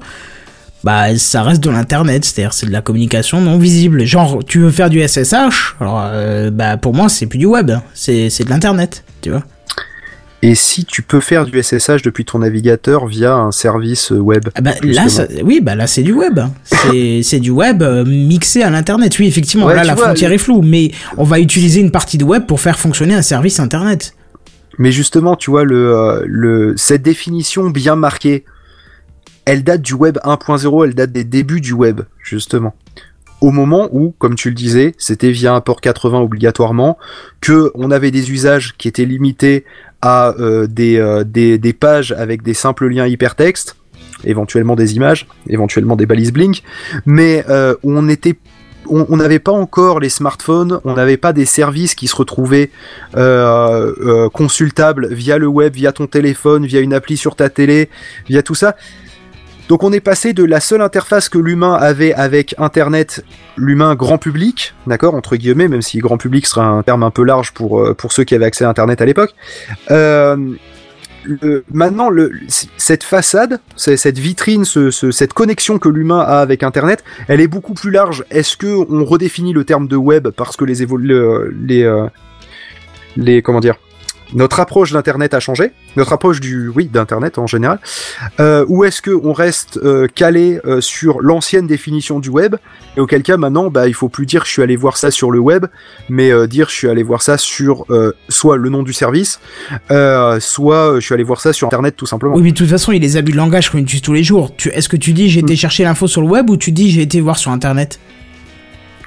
Voilà. Bah, si tu dis sur internet t'as raison, si tu dis sur le web t'as raison, les Oui, deux sont bons. C'est pas un abus de langage à ce niveau. Ouais, non, mais d'accord, mais tu, tu fais pas la précision. J'ai été voir sur la partie visible par l'humain du de Internet. non, mais tu vois ce que je veux dire Tu vas dire Non, machinalement je- Internet. Et- Donc voilà. Après, on a, on a toujours, on, on essaie de classifier, ranger les choses dans, dans des, dans des, dans des groupes. C'est pour ça que quand tu me dis euh, le Web 3.0, 3.0, euh, c'est l'internet des objets. Oui, mais ça fait pour moi partie du Web 2.0 et ça fait partie du Web 1.0. Ah bah de toute façon tu non c'est l'inverse, c'est-à-dire tu retrouveras le le Oui, oui, euh, oui, le, pardon. le 2.0 Voilà. contient le 1.0, le 3.0 contient le 2 évidemment. Voilà, c'est- oui, l'évolution. ce C'est une évolution qui englobe les, euh, les évolutions précédentes évidemment. C'est ça. Mais voilà donc pour tous ceux qui disent euh, oui non mais faut pas dire le web, faut dire internet, comme moi-même j'avais tendance à le faire avant de me taper la rédaction de cette chronique et la réflexion autour de ce thème-là. Bah c'est pas aussi simple que ça en fait la définition donc euh, Surtout que oui, regarde, tu, tu vas proposer. euh, c'est c'est un peu c'est un peu particulier parce que toi euh, avec euh, PodCloud vous proposez un service audio si on veut de d'écoute enfin on va on, on- on résume très grossièrement mais vous proposez de l'écoute audio via euh, internet euh, via Mhm. le web. Mais donc c'est quoi? C'est de l'internet c'est du web? Tu vois c'est effectivement là comme tu dis ça reste flou c'est difficile à définir je pense que c'est plus une question de Bah oui, mais même l'interprétation Si tu prends que- YouTube, si, si tu veux prendre un truc plus large, tu prends YouTube. YouTube, euh, j'ai une application sur mon téléphone. C'est pas du web, c'est une application sur mon téléphone. Euh, j'ai une application sur euh, sur ma mon Apple TV. C'est une application, c'est pas du web. Et vrai. pourtant, euh, YouTube, les gens auraient tendance à le catégoriser dans le web, sauf que bah c'est juste une interface web. Mais en soi, YouTube, c'est c'est une application internet. Compliqué à dire, mais Non, non, mais c'est vrai, le, Enfin, le service du mail, Internet. c'est- bien vu parce qu'effectivement, tu peux le prendre via un client lourd et là, ça reste, si on suit la définition qu'on donnait avant, bah, de l'internet.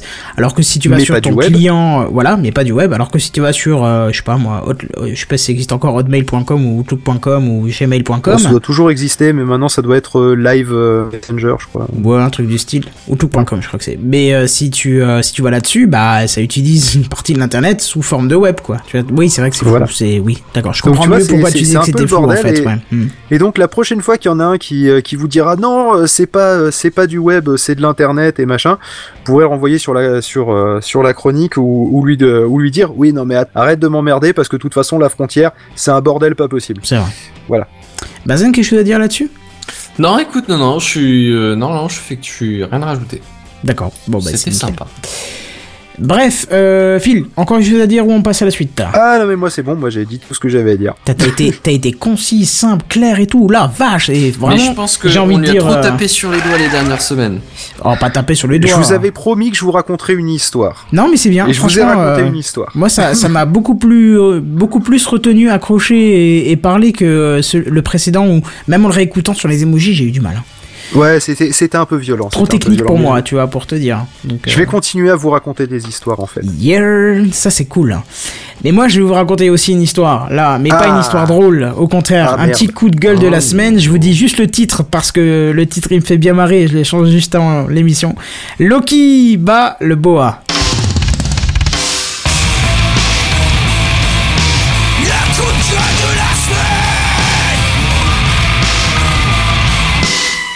Coup de gueule de la semaine. Bon, alors ça va être un coup de gueule de la semaine, une recommandation, ainsi qu'un je vous raconte ma life en un bloc. Euh, alors vous le savez sûrement parce qu'on vous le répète à tour de bras, il ne faut jamais ouvrir un mail dont vous n'êtes pas sûr à 200% de son expéditeur et de son contenu. Ça on vous l'a déjà répété et vous êtes tous là à dire oui oui je sais je sais. Mais je vous assure que quand on me le disait, euh, bah je disais ah ça va je sais. Et ben maintenant quand on me le rappelle, eh ben j'ai pas envie de dire oui je sais, je dis ouais tu fais bien de me le rappeler, même si je me sens pas forcément concerné parce que je fais très très très très très attention, de temps en temps me le rappeler et le rappeler autour de vous, ça fait du bien. Alors pourquoi je vous dis ça? Eh ben parce que vous Pourquoi le savez, ça? Ben voilà, parce que vous le savez sûrement aussi, vous avez peut-être pas pu rater euh, le nombre de news impressionnantes qui traînent sur le net en ce moment.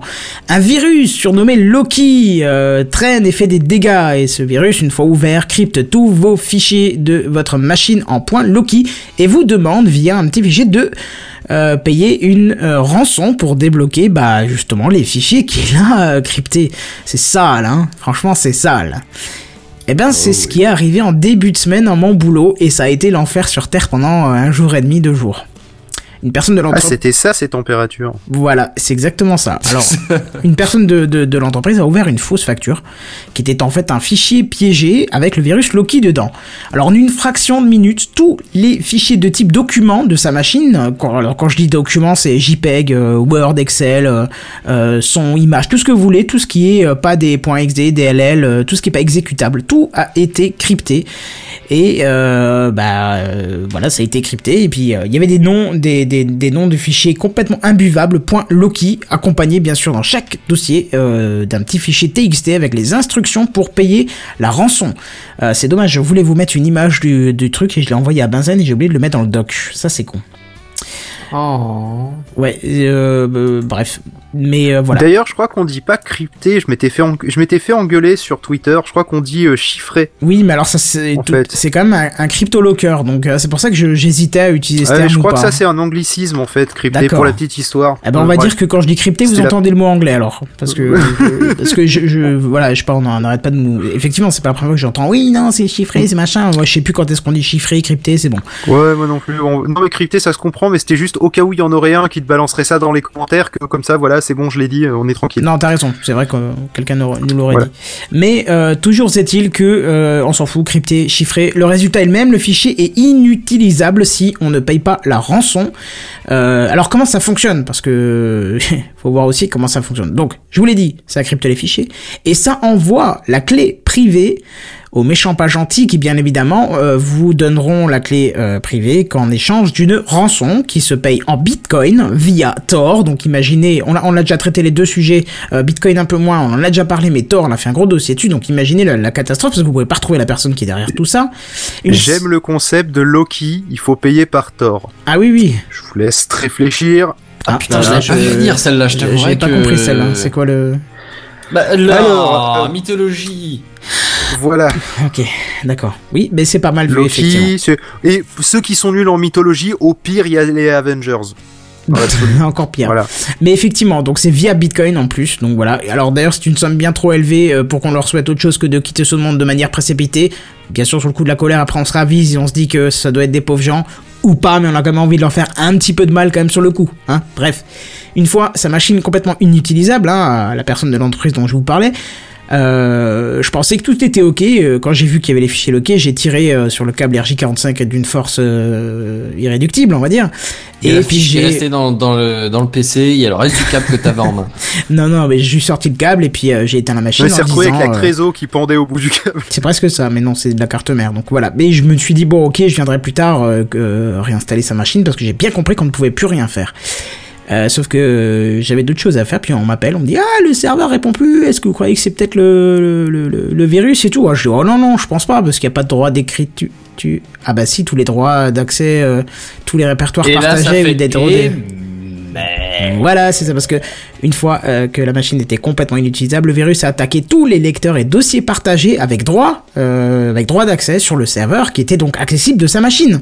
Et comme un certain logiciel dont je tairai le nom parce que sinon je vais m'énerver, euh, ah bah, ce logiciel a besoin de droits beaucoup trop élevés pour fonctionner. Je vous laisse deviner qu'il est devenu inutilisable du fait que ses fichiers à lui aussi ont été cryptés.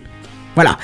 Donc, euh, hein, éditeur de logiciels, faites attention, ne demandez pas des droits trop élevés pour fonctionner parce que ça peut être vraiment catastrophique. Bon, alors bien sûr, le, comme je vous ai dit, le post verrouillé, je l'avais sorti du, du, réseau immédiatement, et donc c'est ce qui a limité un petit peu la, propagation de, de, cette merde et ça a limité un petit peu la casse sur le serveur puisqu'il y avait quand même eu déjà quelques dégâts, euh, pas tout heureusement, mais euh, quelques dégâts qui ont fait que le serveur était inutilisable. Seule solution, sortir le serveur du réseau par sécurité, le temps de vérifier que tout va bien euh, pour lui. Donc je veux dire qu'il exécute pas le code malveillant, le virus, et de repartir d'une sauvegarde. Sauvegarde qu'on copie par sécu quand on veut y accéder en lieu sûr avant d'y toucher au cas où il y a un problème. Donc voilà, en, résumé, euh, ça s'est géré, mais en un jour et demi, vu l'ampleur des dégâts et des tailles de données à restaurer, parce que quand on commence à copier des données de 300 gigas sur des disques et tout machin, ça commence à prendre un peu de temps, surtout quand le, disque est toujours utilisé pour d'autres choses. Enfin voilà, bref. Mais faisons un petit bilan. Quand, on- quand un admin réseau vous dit qu'il est préférable de stocker ses fichiers sur le serveur plutôt que, son, que sur son bureau, ne lui répondez pas que c'est plus pratique sur le bureau parce que vous perdrez tout en cas de situation comme celle-ci. Parce que dans les petites structures, on ne peut pas sauvegarder tous les postes clients, mais on se limite à la sauvegarde du serveur. Et c'est donc justement dans cette situation que la personne a perdu toutes les données de sa machine puisqu'elle ne les mettait pas sur le serveur mais sur son bureau. Donc voilà, le, tout a été Le récupéré. bureau n'est pas un espace de stockage. Voilà, tout Non, a été de toute façon, je trouve ça dégueulasse de laisser 45 000 fichiers sur le bureau. Enfin, c'est- comme tu rentres chez toi, tu laisses tout traîner par terre. Bah c'est pas c'est pas le. Je veux dire, t'as des tiroirs, t'as des armoires, t'as t'as- t'as- t'as plein de trucs, et, et tu ranges en général tes fringues et ta vaisselle et tes trucs comme ça dans des armoires, des tiroirs, des machins. Pourquoi est-ce que tu ferais pas pareil avec ton ordi Et alors Oasis, non, j'ai pas hurlé quand j'ai vu euh, le problème, c'est que j'ai failli tomber dans les pommes. Je suis devenu tout blanc. J'ai prévenu le- les, supérieurs qui ont failli aussi tomber dans les pommes. Et euh, je peux te dire que c'est moments où tu sais, il y a plus trop grand monde qui, parle, surtout que je devais avoir un rendez-vous assez important en même moment. J'ai dit bah je vais je vais laisser le rendez-vous, quelqu'un doit prendre le relais. Et euh, euh, t'as un moment de blanc où quand tu te regardes euh, avec tes supérieurs, tu sais pas quoi dire. Qu'est-ce que vous pouvez faire? Bah alors d'abord je vais voir euh, l'ampleur des dégâts, après on verra. Ce moment de très très moment très très gênant. Bref, donc comme je vous disais, euh, bon, on va, on clore le bilan du problème. Disons qu'un poste euh, complet a été perdu et deux jours de travail pour toute l'entreprise parce que le, temps où j'ai dû vérifier tout ça, heureusement je me suis fait aider euh, d'un collègue d'une autre société, Eric. Si un jour t'écoutes cette cette section, je te remercie beaucoup. On a dû vérifier tout ça et faire la restauration, la copie de la, enfin avant la restauration, la copie de la sauvegarde pour qu'elle soit en sécure avant d'y toucher. Parce qu'il faut savoir, petite anecdote, c'est que j'avais tellement bridé les accès euh, à la sauvegarde que même moi je n'y avais plus accès. J'ai dû me la redonner et ça a été un petit peu euh, tendu. J'ai cru que j'aurais pu avoir accès quoi. hein. Donc euh, pour une fois j'ai fait, j'ai été trop trop loin dans la sécurité, mais ça nous a servi parce que s'il y avait eu plus d'accès, ben, je pense que le virus aurait commencé à crypter aussi tout ce qu'il y avait là-dessus. Bon bah voilà, deux jours, deux jours de travail pour toute une entreprise, ça fait quand même cher. Surtout quand tu dis aux gens, bah voilà, on est mardi soir ou plutôt mercredi matin, bah vous allez recommencer ce que vous aviez fini vendredi du coup, hein Et oui, parce que quand tu repars d'une sauvegarde, tu repars à la dernière complète, et la dernière complète c'était dimanche dans la nuit puisque le souci est arrivé lundi. Donc imagine dire ça le, le mercredi matin aux gens, ça fait pas plaisir du tout. Revenons une seconde encore sur le virus. Sachez qu'une communication officielle du gouvernement a été faite à son sujet parce que la plupart des antivirus sont encore aujourd'hui incapables de le détecter et l'éradiquer. Et qu'il se diffuse un petit peu comme un paix dans le vent un peu partout dans le monde en ce moment. Hein. C'est euh, c'est terrible. Hein. Euh, voilà, vous vous envoyez partout. Euh, vous regardez sur les sites d'infos, les sites de news, machin. Vous tapez Loki. Vous allez voir qu'il y a des news partout, des gens qui témoignent, qui se sont fait avoir, des entreprises qui sont tombées une semaine. Enfin, c'est une catastrophe. C'est euh, c'est troublant et. Si en peur, tapant quoi. Loki, vous avez un Word à télécharger, ne le téléchargez pas. C'est exactement ça. Ne l'ouvrez pas. Et na- et n'activez pas les macros surtout. Astuce, euh, les mails contaminés par ce truc commençaient par invoice euh, généralement. Mais allez voir la, allez voir la communication officielle du gouvernement. Je vous l'ai pas mis de côté, mais vous tapez Loki gouvernement, vous allez voir, il y a une belle communication qui vous explique. que Vous pouvez télécharger des listes noires, même s'ils disent que c'est pas très pertinent, mais c'est toujours ça de fait. C'est toujours ça de prix, c'est toujours une liste d'adresses en moins qui ne vous contacteront plus. Donc voilà. Le mot de la fin, eh ben, n'ouvrez jamais de pièces jointes d'un mail dont vous n'êtes pas sûr à 200% et encore moins en entreprise si euh, vous tenez à rester en bon terme avec votre service informatique. Quoique, il y a quand même un point positif à sortir de cet incident. Euh, Il y a un adage hein, chez les admins réseau qui dit on sait vraiment si la sauvegarde fonctionne que quand on en a besoin. Bah maintenant je sais, chez nous, elle marche. Voilà pour la petite histoire de Loki qui bat le boa. Euh, bah voilà. Et quelque chose à dire là-dessus ou on passe euh, au- et alors, euh, j'ai news intéressante et euh, titre marrant vu de la référence. Mais est-ce qu'il y a un lien entre Boa et Loki dans l'histoire Pas ou- du tout, pas du tout. C'est- C'était juste D'accord. pour le, c'était juste pour la blague, c'est tout. D'accord. Et d'ailleurs, euh, il Parce y a la un certain Loki, je vais t'envoyer Rocky, mais pardon, vas-y. Il y a vraisemblablement un certain euh, département euh, que on connaît bien euh, dû à nos, nos affinités qui euh, aurait été qui aurait été touché aussi. Hein, euh, donc euh, c'est- même au sein des euh, au sein des, euh, des préfectures euh, ça, ça ça aurait déjà posé problème. Donc euh, effectivement euh, tout le monde est plus ou moins euh, enfin connaît au moins une ou deux personnes qui s'est euh, qui s'est qui s'est fait euh, qui s'est fait toucher par le par le virus. Donc euh, oui c'est c'est quand même quelque chose de catastrophique parce que là c'est une perte de faut que tu dises que toi là c'était euh, c'était ton entreprise qui a perdu qui a perdu deux jours mais euh, là si on commence à en avoir énormément ça va faire une grosse perte de, de productivité et une grosse perte de données euh, de peut-être des fois même dirais plus que le, le temps d'insponi- c'est surtout euh, le- le- les pertes de données sèches. quoi. Bah, Oasis nous dit le gouvernement anglais perd les données de 600 000 soldats avec Loki. Voilà.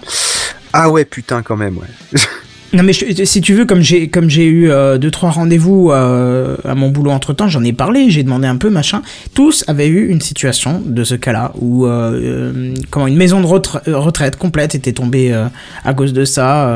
Enfin, bien sûr le système il y avait eu un hein, hôpital euh, il y avait eu un hôpital aux États-Unis qui Oui, avait voilà, été touché ça. ça qui j'avais vu passer la euh, news hmm.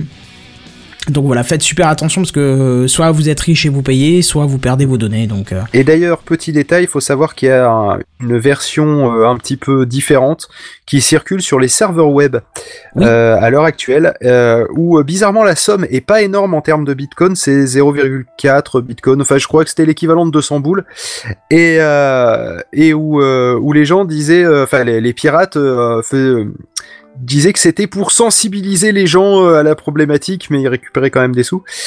Euh, donc, euh, donc faites attention si vous avez un serveur euh, web à vérifier votre dernière sauvegarde de votre de votre FTP.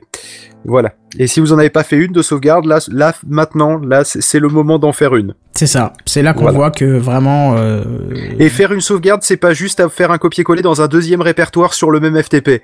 Je précise parce qu'il y en a, ils sont comme ça. C'est ça, non, c'est vraiment externalisé. euh, c'est Voilà. enfin voilà, nous, nous, c'est vraiment sur du matériel à part qui, en plus, euh, bon après c'est en entreprise, pas dans une même pièce, parce que en cas d'incendie, bah il y a au moins l'un des deux qui est sauvé. C'est, c'est des choses on pense pas euh, chez soi, parce que en général quand ça crame, c'est toute la maison qui crame. Mais en entreprise, ça peut être vaste au niveau superficie et du coup, bah on, on met les sauvegardes beaucoup plus loin que le serveur. En général, à l'opposé de, de, de- on n'y pense pas hein, de base, mais euh, on met les sauvegardes à l'opposé de l'entreprise pour être sûr que en cas d'incendie, il y a que un des deux qui finit dans l'incendie. Bon voilà, euh, faites gaffe, je vous jure, faites gaffe, tapez Loki sur Google, vous allez voir, c'est pas très jojo. On va passer aux news en bref. C'est les news en bref, les news en bref. Hein, hein, C'est les news en bref. Les news en bref. C'est les news en bref. Je vais te laisser la faire, Kenton. Ah bon, mais je sais pas, c'est, euh, je Alors, sais pas qui va poser. conducteur, c'est- marqué qui Point d'interrogation. Donc là, il y a J'imagine que c'est personne toi qui ose a- se lancer. non, mais j'imagine que qui, point d'interrogation, c'est toi qui l'a, qui l'a écrit, Kenton. C'est ça, parce que je savais pas qui avait posé. Et le- il y a Seven qui t'a répondu, c'est moi. Mais je pense qu'étant donné que c'est Seven qui l'a pas vu le fait, commentaire. je doute assez fortement qu'il nous l'a dit, dit tout de suite. C'est pas grave, donc je vais vous le dire, c'est la HTC Vive en précommande à 899 euros sur Steam. Putain, c'est pas donné, dis donc. Sur Steam, Bah oui, c'est ce qui est marqué. Je peux pas te le Oui, lire, c'est pas moi qui l'ai écrit ça. Le donc, euh, HTC Vive, c'est un peu avec euh, avec Steam. C'est ça. euh, C'est en partenariat avec Valve. Ah, d'accord. En tout C'est cas, c'est une tablette ou un truc comme ça, il me semble. C'est Mm. Je sais plus, c'est une tablette, un téléphone. Mais non, Non, c'est le masque de réalité virtuelle. de VR. Ah, d'accord. Celui avec tous les petits points là-dessus qu'on dirait des yeux de mouche. Tu vois, c'est celui-là. Ah, d'accord. c'est celui qui semble foutre le moins la gerbe d'ailleurs, d'après les tests de différents casques. Ça marche. Mm. Les news en bref alors figurez-vous que le prochain Star Wars euh, va, va tourner ses scènes en extérieur. Et alors bon forcément comme d'habitude quand tu tournes une scène en extérieur il y a toute une équipe qui est dédiée à la sécurité. Mais étant donné que pour le dernier Star Wars il y a eu des fuites euh, parce qu'un mec s'est baladé en drone par-dessus le plateau de tournage, bah, cette fois-ci il y a une équipe entière qui est dédiée à la- à la- à la- au contrôle aérien on va dire anti-drone. Oh la vache, ça va un peu loin quand même pour un simple film, non? Ils ont des épuisettes. Ils ont défilé à papillon. Euh, non mais tu déconnes, mais euh, faut savoir que je sais plus, je sais plus la, la police de quel pays, mais C'est un pas le pays- Japon ou un truc comme ça? Oui, c'était asiatique vu, ça, ouais. effectivement. Euh, Oui, où les ils ont, mecs- ils ont des drones avec des filets en dessous et ils essaient de, choper- de- de pêcher voilà. les autres petits drones. Exactement, parce que du coup il y a les pales qui viennent se foutre dans le dans le filet et hop, ça, ça le Mais il y a récupère très beaucoup mieux que ça. Alors je sais plus quel pays c'est non plus, mais il y a un, euh, alors, je sais Le pas si fusil à même pompe, des- ça marche je aussi. suis- hein. Alors oui, non, mais ça c'est le Texas, ça c'est pas besoin de chercher très longtemps. mais il y a, il y a une autre entité quelconque qui utilise des faucons.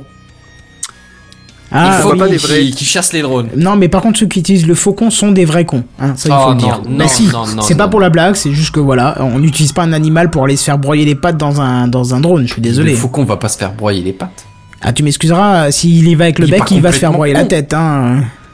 Mais non, il chope le drone par les, par les bouts qui tournent pas à toute vitesse. Il est pas complètement débile. C'est vrai qu'il détecte un truc qui tourne tellement vite que son œil ne le voit pas, quoi. Ah, on nous dit, alors tiens, c'est marrant, sur Periscope, on nous dit en Australie les faucons. Merci Gouriek. Merci. Tu vois, on a même un retour sur Periscope, ça fait plaisir. Mais je crois que j'ai dû louper des commentaires, mais là je l'ai vu, donc voilà, c'est Gouriek qui Non, c'est le premier que je vois de la soirée aussi. D'accord, parfait. Enfin, c'est peut-être pas le premier, hein, j'aurais peut-être loupé aussi, Mm. mais euh, c'est le premier que je vois aussi. Bah, D'ailleurs, si tu veux, euh, si tu veux régler le problème du drone, vu que les trois quarts se, euh, se, euh, se, se télécommandent hein, quand même, hein, c'est, Bah, elles sont pas forcément en autonomes. euh, tu utilises compte des brouilleurs. utiliser. Et en l'occurrence, c'est ce qui compte utiliser sur le tournage. Ouais, Des c'est espèces de brou- des brouilleurs, mais super ciblés, un truc comme ça. Enfin, apparemment, c'est, après, c'est, ce qui parlait, ce dont il parlait dans la Bah, news, tu hein, brouilles la pas- fréquence du Wi-Fi. Déjà, il y a une bonne partie des drones que, que tu peux plus commander vu qu'ils ils, ils se, Mais, ils mais se ils contrôlent tournent en ville, tu peux pas juste brouiller le wifi. Il y a des gens qui habitent à côté et qui ont peut-être pas envie qu'on brouille leur wifi, tu vois. Ah, mais Kenton, il tourne pas Star Wars à côté de chez toi. Ah oui, non, c'est pas ça. Non mais c'est vrai que ça peut être ça peut être assez compliqué euh, de, de, de s'en prémunir et euh, mais euh, justement tu- à chaque fois qu'on sort une nouvelle technologie il y a toujours une anti-technologie qui sort juste derrière Forcément. et là donc après les drones là, là, on va avoir une grosse grosse euh, montée de l'anti-drone et de toutes les techniques anti-drone Exact. C'est le news en bref. La nouvelle liste anti-démarchage téléphonique dont nous avons déjà parlé et qui s'appelle Oppostel en route le 1er juin. Ça c'est cool.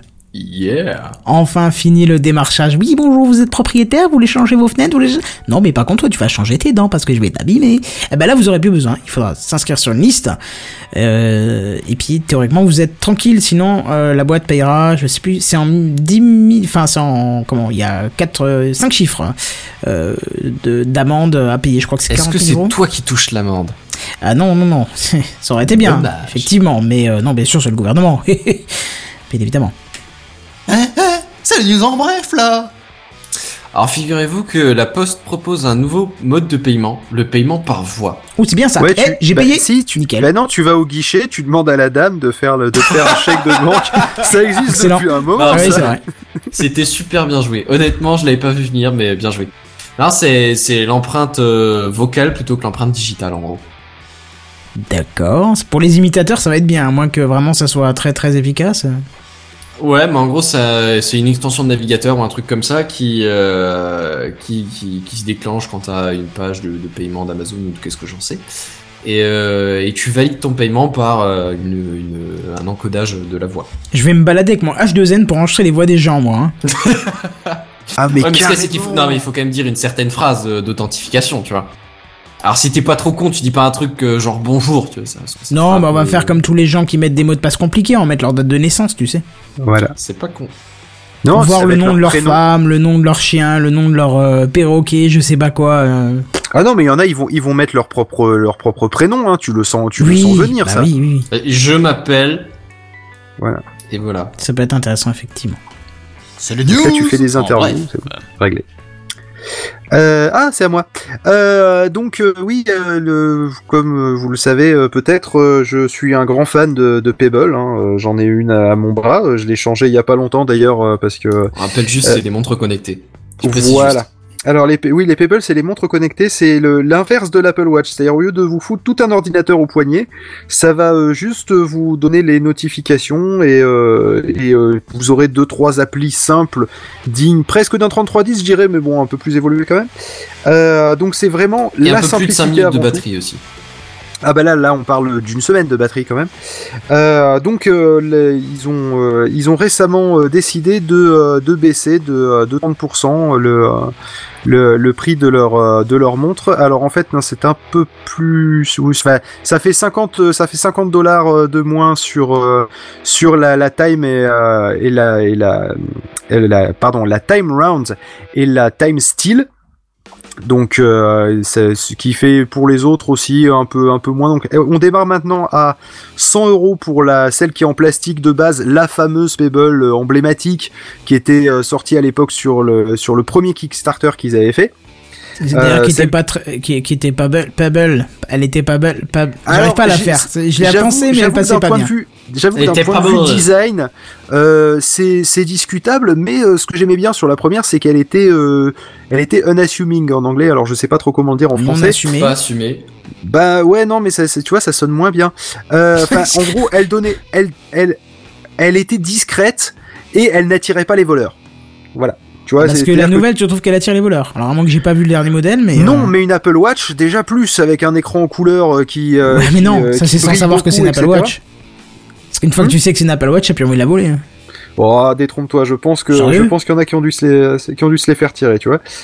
Euh, et, euh, et donc du coup déjà à la- base c'était pas très très cher j'avais acheté la mienne 150 euros elle m'avait m'avait duré euh, bah, deux ans jusqu'à ce que je à force de l'utiliser très très régulièrement j'ai fini par euh, par abîmer le, le, bouton euh, pour aller vers le bas dans les menus donc c'était un peu compliqué et, euh, et finalement j'ai upgradé mais je ne suis pas allé jusqu'à la Pebble Time Steel je me suis arrêté à la Pebble Steel, donc toujours avec un écran noir et blanc, et j'avoue que c'est toujours un régal à utiliser. Donc si vous avez l'occasion d'avoir d'avoir quelqu'un qui en a une et qui et qui peut vous la vous montrer à quoi ça sert, vous verrez que au final, si on y réfléchit un petit peu, ça suffit. Voilà. Et là, donc elles sont elles sont un peu moins chères et ça vaut le coup de se reposer la question. J'avoue que entre 400 euros pour une montre et 100 euros pour une montre, qui au final vont au quotidien vous donner à peu près la même utilisation il y a de quoi euh, se dire Hum, je vais peut-être en prendre une qui sera euh, qui sera euh, moins travaillée, peut-être moins jolie, c'est vrai, hein, je, je te rejoins là-dessus,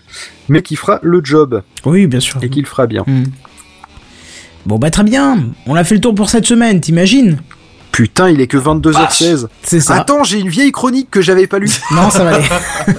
non, non, bah c'est sur la grave. technique des sur, sur les sur comment les gens ils faisaient pour communiquer du code Morse jusqu'au sémaphore. Oh la vache, mais qu'est-ce que mais pourquoi t'as fait ça? Qui qui t'a fait Mais quelque parce chose que ça Tu en c'était la partie quelqu'un? que j'avais virée de ma chronique avant sur les sur les emojis. Non mais t'en veux à quelqu'un, c'est pas possible. Il y a des gens qui t'ont fait du mal, tu veux te venger. Faut le dire. oui, hein, oui, je pense que ça. ça. hein. Oui, oui, non, mais je pense que franchement, il a dû être traumatisé dans son enfance, un truc comme ça. Ouais, ouais, c'est ça. Je veux dire, tu veux en faire. Autant par curiosité, jeter un coup d'œil à l'occasion d'un cours ou d'un truc comme ça, oui. Autant faire une chronique en plus pour le plaisir, qui sera Mais jamais non, c'était pas une utilisée chronique, juste non, mais pour non, faire des c'était- cartons. Mais non, c'était juste que j'avais fait la chronique en deux parties quand j'avais fait les emojis et Kenton il a fait non mais c'était trop c'est beaucoup trop long donc du coup euh, j'avais j'avais coupé cette partie-là mais je l'ai gardée de mal. côté justement pour pas l'acheter. Ouais. Mais on va pas la dire Ouais. maintenant. hein, c'est- Non, on va ça pas le dire maintenant, c'était pour déconner. Hmm. Non, non, justement, on a fait le tour pour une fois, on termine plus tôt. Je suis sûr qu'il y en a qui vont être ravis d'avoir un Techcraft beaucoup plus court, plus concis, plus euh, intimiste, on nous a dit. Hein ton Oh que intimité. oui. Oh que oui. Du coup, euh, qu'est-ce qu'il nous reste à vous dire? Euh, Où nous retrouver? Ben, on vous a dit, il faut aller sur techcraft.fr, il y a une nouvelle section. Je l'ai mise en tête. Je vais te mettre de nouveau l'image. Voilà, pour ceux qui sont en live. On la voit ici. Euh, sinon, euh, vous avez l'email podcast.techcraft.fr. Vous avez le Slack. Tiens, vous pouvez encore nous rejoindre sur Slack. Ça a été un petit peu moins actif cette semaine. Est-ce que les gens se lassent déjà? Non, peut-être. Venez remettre. Moi j'avais oublié son existence temporairement, je suis revenu, j'avais je sais pas combien de messages parce que j'avais désactivé les, les notifications parce que ça vibrait trop. Mais tu peux le mettre Mais pour un certain nombre d'heures aussi. Hein. C'est ce le, que moi le je fais. de hein. Slack, euh, le, le petit problème numéro un, c'est beaucoup trop de notifications. Donc déjà, tu vibres, le, tu vires le vibromasseur parce qu'autrement t'en peux plus.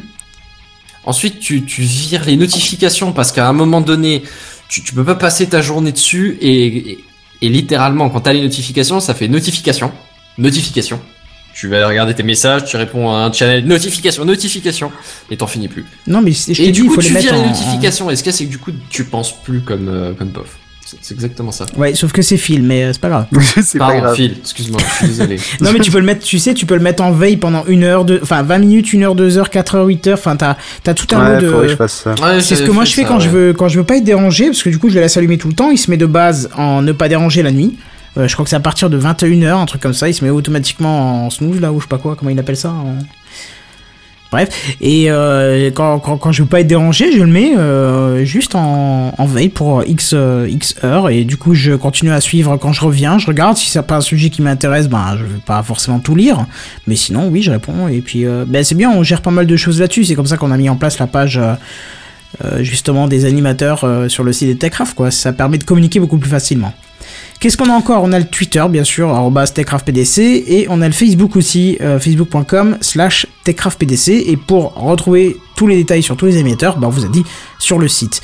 Quelqu'un a quelque Il faut chose pas oublier la chaîne YouTube, il faut utiliser tous ses comptes Gmail pour Oui. qu'on arrive à ces 100 d'abonnés. C'est Comme ça. ça. au moins on est tranquille, on peut mettre l'adresse. Voilà, après vous pouvez vous désabonner, a pas de souci, on vous en voudra pas du tout, mais euh, si on arrive à 100, on peut prendre la chaîne, le nom de la chaîne, et puis après voilà, vous pouvez tous partir, et on fera notre émission tout seul. c'est triste. Voilà. Dit comme ça, c'est triste. Ouais, c'est sûr. Bref, bah du coup, qu'est-ce qu'on vous dit? Bah à plus, bye bye Tchou tchou. Salut tout le monde. Bonsoir. À plus.